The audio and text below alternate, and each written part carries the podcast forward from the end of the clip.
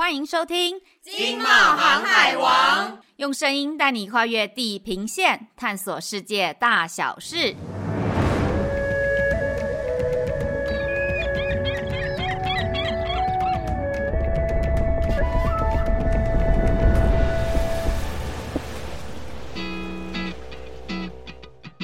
各位听众朋友，大家好！今天非常荣幸能够邀到台湾的诺贝康医疗执行长的黄怀恩医生来参与我们的节目。这是我们节目第一次呢，以国际医疗为主题，然后来跟各位介绍国际医疗在台湾的机会。首先呢，我们先要欢迎黄医师。黄医师好，大家好，各位听众大家好。黄医师为什么会让我们觉得非常特别呢？我们在这边也要介绍一下黄医师他的一些显赫的经历。黄医师是在民国八十五年从台湾大学医学系毕业，而且呢，要跟听众朋友分享是黄医师在这个学霸群集的这个神仙打架的地方呢，是以全校第一名毕业，所以呢，他也拿到了台大非常荣耀的斐陶斐奖。斐陶斐奖有很多的成绩，但台大医学系呢，我相信大家就不用特别介绍什么了。所以黄医师他在国际医疗的领域里面也是一个奇才，因为我们知道台湾的医生大部分呢都喜欢在专业领域里面去做深耕啊，那让自己在一个专业里面成立一个医疗权威。可是黄医师不一样，我们可不可以请黄医师给我们介绍一下，他为什么要从医疗体系呢走到这个平台体系来建立一个医疗的生态的系统？黄医师，请。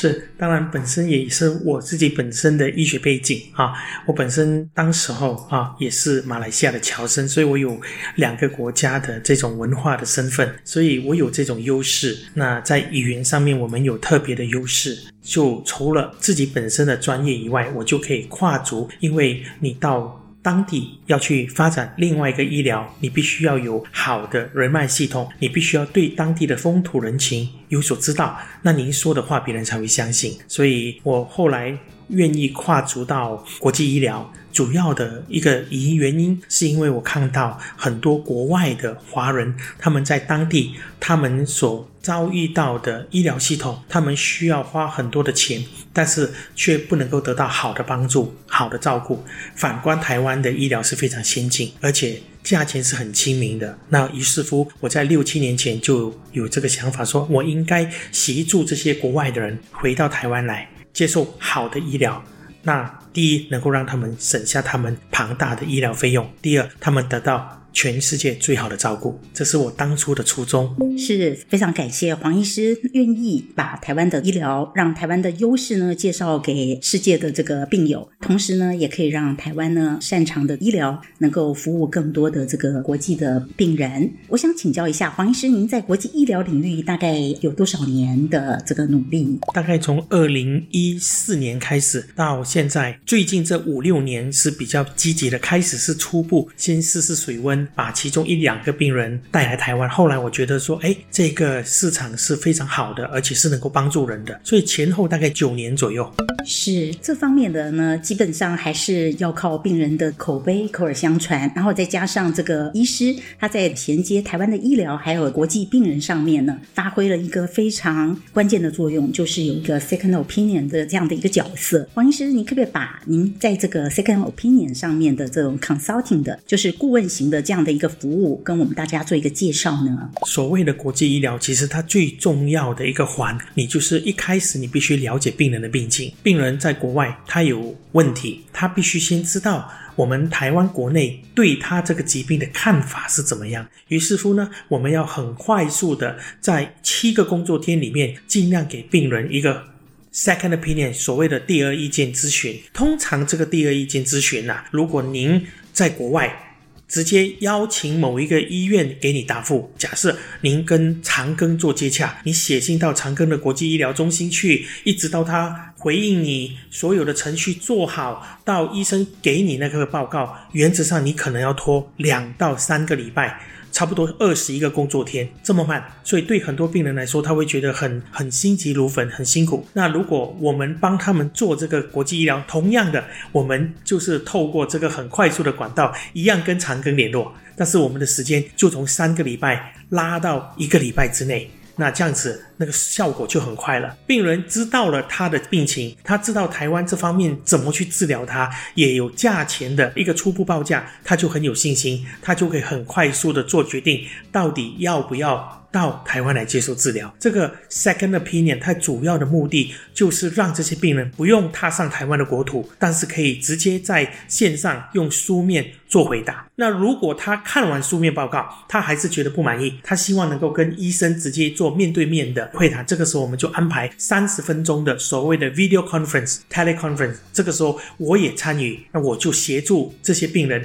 跟当地台湾本身的专家直接做面对面的一个线上的一个咨询。这个时候我们就沟通。跟病人之间沟通，因为主要的原因是因为你要知道，当地外国的华人他的中文的接受度跟台湾不一样。台湾的医师在讲的过程当中，中文的程度很高，他讲的过程当中他会忘记对方到底听不听得懂。那你知道国外的人他也不好意思跟你说拍谁我听不懂啊，或者我听不懂你刚才讲的那一段话，到底你要表达的是什么东西？我们医生比较不会用。术那个叫做 layman 是外行人的术语去跟病人讲，所以这个时候就会碰到，我们就要充当这个桥梁去解释。所以好的国际医疗的 second opinion 就增加了病人的信心，他就对他的病情很亲切的了解。这个时候他很快的就可以做决定，要不要到台湾来接受治疗。是的，那个病人和医疗机构和台湾医生的这个沟通的桥梁，实在是扮演一个非常重要的角色。我们目前台湾。医疗的品质很好，医疗的这个水准也很高，医疗的这国际评价也非常的不错。但是，确实我们缺少了就是像黄医生这样的角色，让我们可以对海外的病友做一个全方位的沟通。这也是我们觉得黄医师非常特殊的地方，因为大部分的医生很少是做这样子的一个市场沟通或者是市场桥梁的角色。是，以我为例，如果我到一年，我大概要到马来西亚去做。二到三次的大型演讲，每一次去大概就要讲四场了，其中有一半的场次是需要使用英文的，医师必须要能够全程使用英语，而且是能够直接回答台下的人问你的问题。因为不要忘记，很多的国外的华人，他们接受的是当地的英语教育，或者是马来语的教育，他们的中文是哩哩啦啦的，是没有办法沟通的。所以这个时候，主持人会说：“这几场麻烦你要全程使用英语。”那我们台湾最大的一个问题就是，医师很 OK，但是你要他用生活化的英语，把他所有的英语术语的 medical terms 用英语表达出来，他串联不起来，他就会讲到哩哩啦啦。下面的听众。听到你这样的英语，他们就会开始怀疑到底你行不行。他们不会去想说，哦，因为他是来自于中文的国家，所以他的中文讲得很好，英文讲得不好没有关系。有些时候人会误会，觉得说，哇，他讲得这么差，会不会他的医术也很差？这是很冤枉的地方。我们就是要去克服这个问题。了解。所以黄医师觉得说，台湾的医疗和新加坡的医疗可能在伯仲之间，可是，在英语和病人沟通的这个部分，可能台湾就落居了下风。所以在这个地方，黄医师适时的这个角色的扮演，就可以当一个很好的沟通角色，让病人充满了信心。当然，主要是当我们第一次要在国外做宣传的时候，你能不能够吸引海外的华人来听这个演讲？你用对他们能够接受的语言，你才能够事半功倍。你面对一群如果真的他只会讲闽南语，他只会讲广东话的客户，你就是说你用中文去跟他讲，他也是有听没有懂。所以这个时候他听完了，他无法回答，无法去接受那个讯息，这也不对。所以我们就必须要。熟悉各种不同的语言，有些时候的场合，你非得用客家话讲。你非得要用闽南语讲，你才能够吸引到下面的那一些人，他们才听得懂。所以一样在台湾也一样。比如说今天我们如果到中南部一些乡下，如果我们用纯中文去讲，那些阿公阿嬷他听不懂的，所以你还是得用闽南语说，他们才觉得亲切，他们就觉得这个医生真的很了解他们的状况，一样的道理。是要跟听众朋友特别介绍一下，黄医师呢，他精通六种语言。刚刚黄医师已经说了，他中文很好，英文很好，广东话很好，闽南语很好，客家话很好。还有呢？还有一个马来西亚语，就是还有马来语，对，对，也很好。所以呢，在这个东南亚的市场里面的开拓上面，黄医师呢就有很强很强的穿透力，然后可以把我们台湾的国际医疗的核心的部分，在这个市场里面好好做推广。是我敢在这个地方夸口，我们台湾的医疗在整个亚洲地区基本上已经是排名第一、第二的。我们跟日本是不相伯仲的。我甚至说，我们的水准是领先新加坡的，只不过是。这些国家他们懂得如何去推广自己，把自己弄到国际舞台。我们台湾就欠缺了这方面的国际人才。我们有这个功夫，但是我们不懂得去推广，不懂得去施展，所以让很多海外的人民不知道台湾的厉害。非常谢谢黄医师。黄医师，请问一下，您有没有一个概念？比方说，国际医疗对新加坡可以带进多少多少的收益呢？国家收益？新加坡的国际医疗已经大概做了四十年，从大概一从一九八零年，它就已经蓬勃发展了。它的呃来源来自于中东，来自于印尼的华侨，来自于菲律宾、缅甸，甚至马来西亚。都有一些人会到新加坡去治他的那个国际医疗，我相信一年这几家大医院收入的费用是大概有数十亿美金，其中有好几家医院，比如说最出名的伊丽莎白医院 （Mount Elizabeth Hospital） 在乌节路的这一家医院、啊，它百分之九十的营业额是来自印尼华侨跟中东人的，新加坡人是看不起的，所以你可以看到新加坡它的强调的国际医疗是。政府协助这些医院在进行，所以是非常非常强大的一个市场跟吸引力。那当然，我们也希望我们台湾政府能够这样子去支持，但是必须要有很多很多的配套。有机会我再跟大家说明。哦，真的非常谢谢，而且黄医师给我们带来一个很大的这个愿景，也就是事实上台湾的国际医疗真的可以在国际的医疗市场上面发光发热，让世界看到台湾的价值，而且也可以看到台湾的这个医疗水准技术。刚黄医师说了，他求。正了我，因为我们不是在伯仲之前，我们比新加坡高了一阶，但是我们的弱势就是在于我们国际行销上面还需要加把劲。的确是如此。那么，请问黄医师，在您这个九年从事台湾的这个国际医疗的经验里面，有没有哪件案例是让您印象最深刻的？嗯，我们就以前几天所发生的一个案例来跟大家分享。有一个五十五岁的病人，他是因为淋巴结肿胀，左边的髋关节、大腿越来越疼痛，已经到了不能走路的地步。他在当地的政府医院前后一直进出，大概一个月的时间都没有办法给他答复。于是当地的医院就说：“那因为你的案情已经越来越复杂了，我们必须把你送到吉隆坡中央医院的癌症中心去处理。”问题是大家知道，就像您到公家医院去，你需要大量的等待的时间，所以这个病人他很慌，他已经越来越不能走路，已经要坐轮椅了。于是乎，他们就透过一些朋友就打电话给我，那我们国际医疗就很快速的了解他的状况之后呢，我们在三十六个小时之内就跟他安排好医院，弄好医师的 appointment，然后呢，专车直接就到机场去接他了，就直接把他送到医院去。他从求救到医院只需要不超过三十六小时就可以做到。这是一个非常特殊的工程。我们国内有几个元老听到这样的时间，他们说这是非常了不起的。就算我们国内要拜托医生、啊。就算是要靠关系拜托医生安排住院等等，我们都不能够保证在三十六个小时之内就能够住到病房去。你做到这个动作，真的是非常的令人觉得鼓励。真的，这救人一命胜造七级浮屠。然后，尤其病人在这个病痛的折磨之下呢，六神无主，他真的需要一个专业的医生或者是专业医疗服务的团队来协助他。因为我们知道，我们大概都很听过一个 term 叫做 medical agent。医疗代理，大家大概都听过这个，大家也只限于了解医疗，不就是把你安排到医院去？这个就是医代理嘛。就像我们要去玩，我们找一个旅行社，他就把你带到国外去，但是你要的不是。单单一个代理，你要的是一个能够陪伴着你的导游，他了解你整个旅游过程当中你需要吃什么，你想要吃什么，你想要去哪里玩，他都能够带到你去。我们做的东西就不是单单旅行社，我们做的就是那个导游，那个很资深的导游，他能够了解这个顾客他要的。所以，一个 medical consultant，一个医疗顾问做的事情，不是单单把你引介到医院就结束了，他必须能够做到为病人。分忧解劳，他在整个台湾治疗的过程当中，他跟医生的沟通，病人听不懂，病人不知道该怎么做决定。这个时候，身为私人医疗顾问的我们，就要替他分析，跟他讲，你应该走这条路，对你目前是最好的。医生跟你推荐的这条路是最好的，你不要犹豫，因为医生是按照你的做法量身定做。有人。给了他鼓励，有人给了他一个对最后面的推了一把，他就可以很放心的往前。这才是我们最重要的工作跟最重要的想法。所以我常常病人住到医院去，我要开车到台中去。探望病人，病人会觉得很感动。他说：“你不是只要引荐我来就好了吗？你还要亲自来看我。”我说：“你是我的病人啊！你在治疗的过程当中，我当然要知道你发生的情况，你好不好？我一定要来看你，让你觉得视病犹亲的感觉。”哇！我想病人在康复之后，不但会感谢这个嗯台湾的医疗，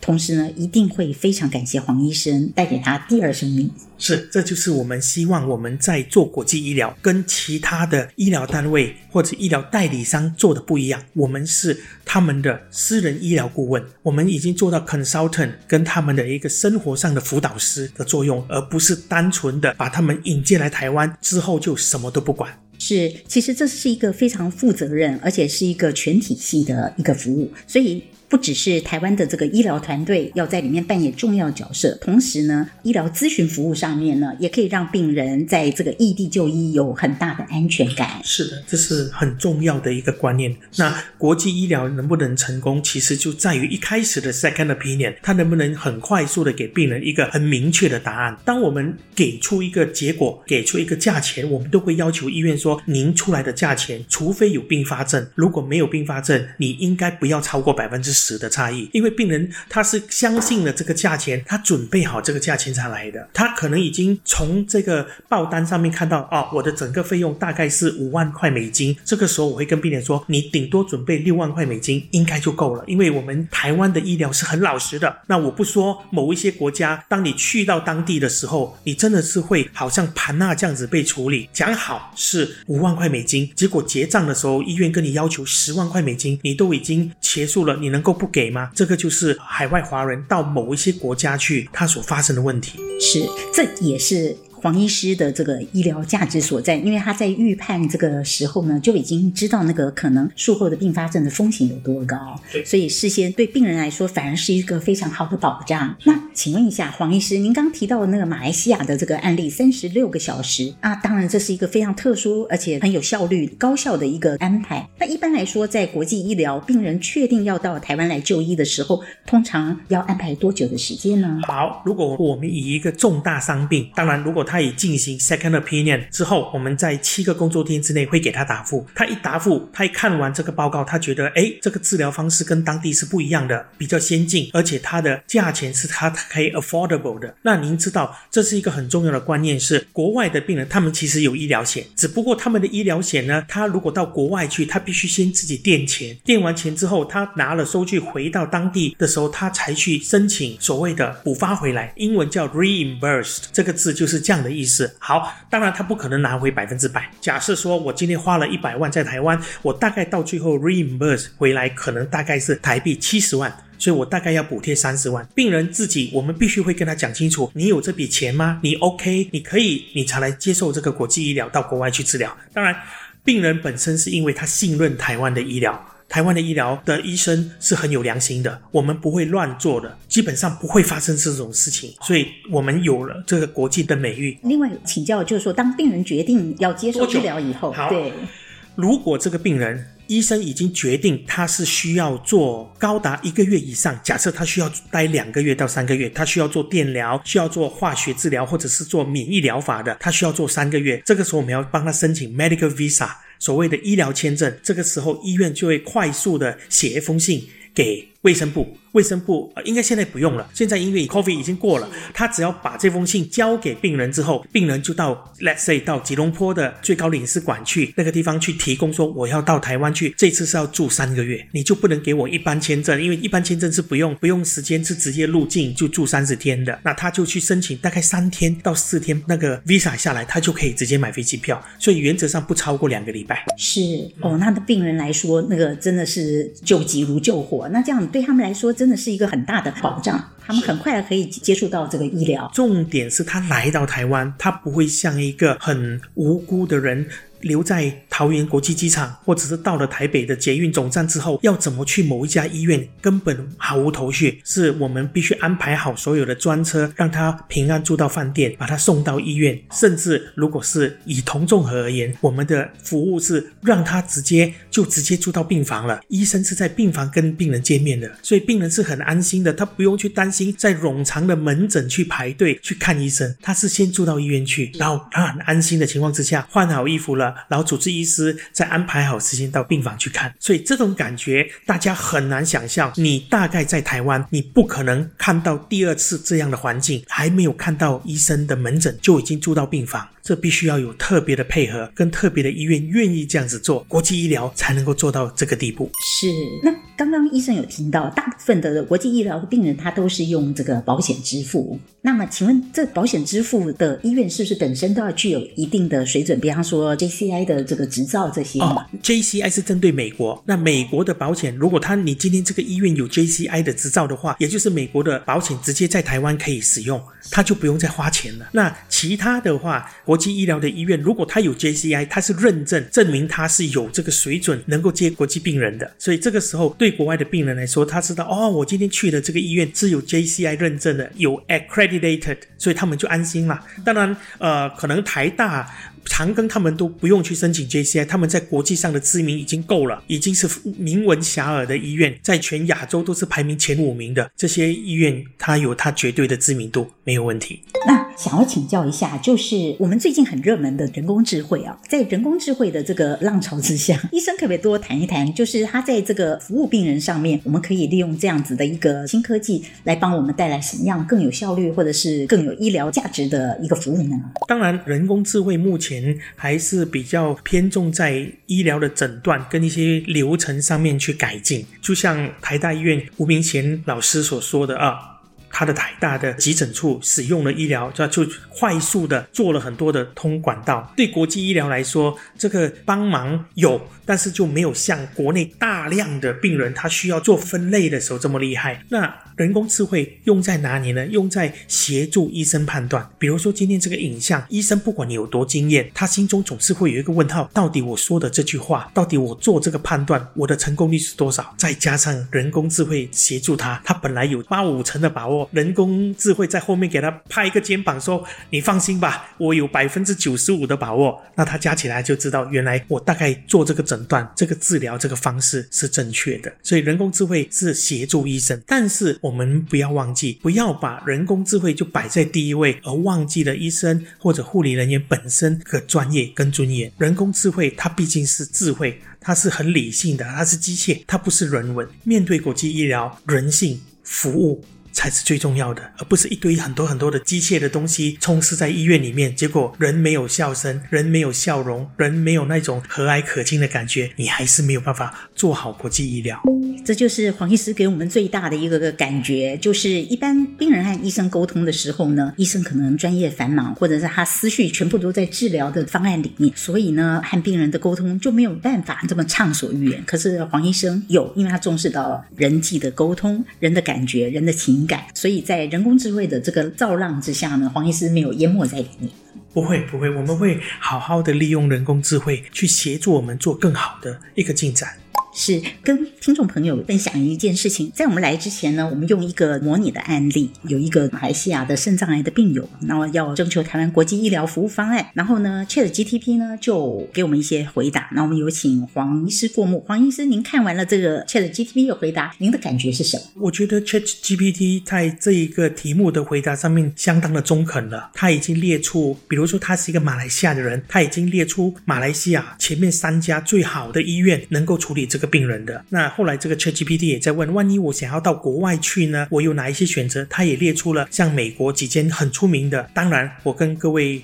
报告，这些国际有名的医院，你都要准备好美金差不多五十万到一百万的价钱。这些东西在台湾来说是不可能的，不可能这么贵的。我给大家一个例子哈，一个换肝的病人，一个 liver transplant 的病人，如果他是在台湾给最好的。比如说高雄长庚，他去换肝三个月，他在台湾要住的费用，连同换肝，连同 ICU，连同住院，大概是在台币。七百万到八百万，大家觉得很贵，对不对？哇，七八百万怎么可能？我们怎么拿得起？但是这个费用如果是在新加坡的话呢，它的费用是新加坡币七十万新币乘以二十三，乘以二十三就是台币一千六百万，等于是台湾的两倍再多一点。所以你可以知道天价。所以你要选择外国医院，你要看你的口袋够不够厚啊！你不要随便选择国外的、美国的什么 Memorial Sloan Kettering 或者 MD 我当然知道这个是世界顶尖的癌症中心。问题是你去到，你连你的房子都要卖掉，都还不一定能够付款。同样的，你到新加坡去，你会碰到同样的价钱。新加坡的费用是跟美国几乎是一样的，他们已经以先进国自诩了，他已经在东南亚里面不再是东南亚那个等级的国家。所以你到新加坡、到日本、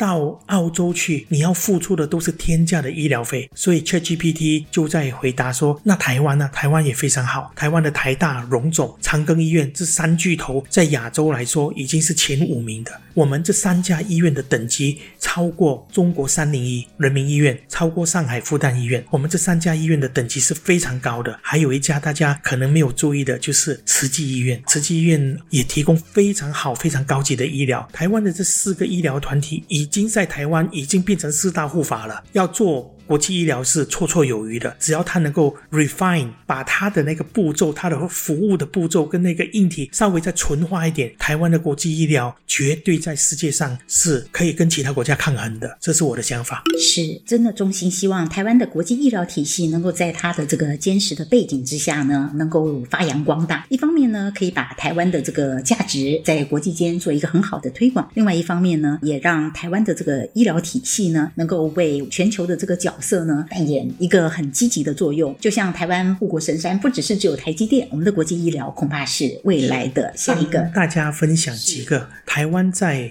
心脏学。台大的心脏学在世界是首屈一指的，在亚洲来说可以跟日本是齐名的啊。像台大的几个超级权威都是我们的上下届的学长学弟了哈，我们就在这个地方不要透露。那其他的，比如说林口长庚的整形外科，魏福全教授的那个整形的团队跟那个重整的团队，也是世界前面排名前二名、前三、前一名的，还有。那个高雄长庚的那个换肝肝移植的那个手术，成功案例都是七百多个案例，他能够活下来的那个成功案例高达百分之九十，已经领先了美国的百分之八十五。像这些东西，我每一次在马来西亚跟当地人讲的时候，我说台湾的医疗超过各位在下面的想象。你们不要觉得澳洲的医疗、新加坡的医疗很先进，台湾的医疗更加的先进，只是台湾非常的内敛，不跟别人说我们很漂亮。我们很本事，要你们自己来发掘。台湾不是只有蚵仔煎或者只有夜市好吃，台湾的医疗更是出名。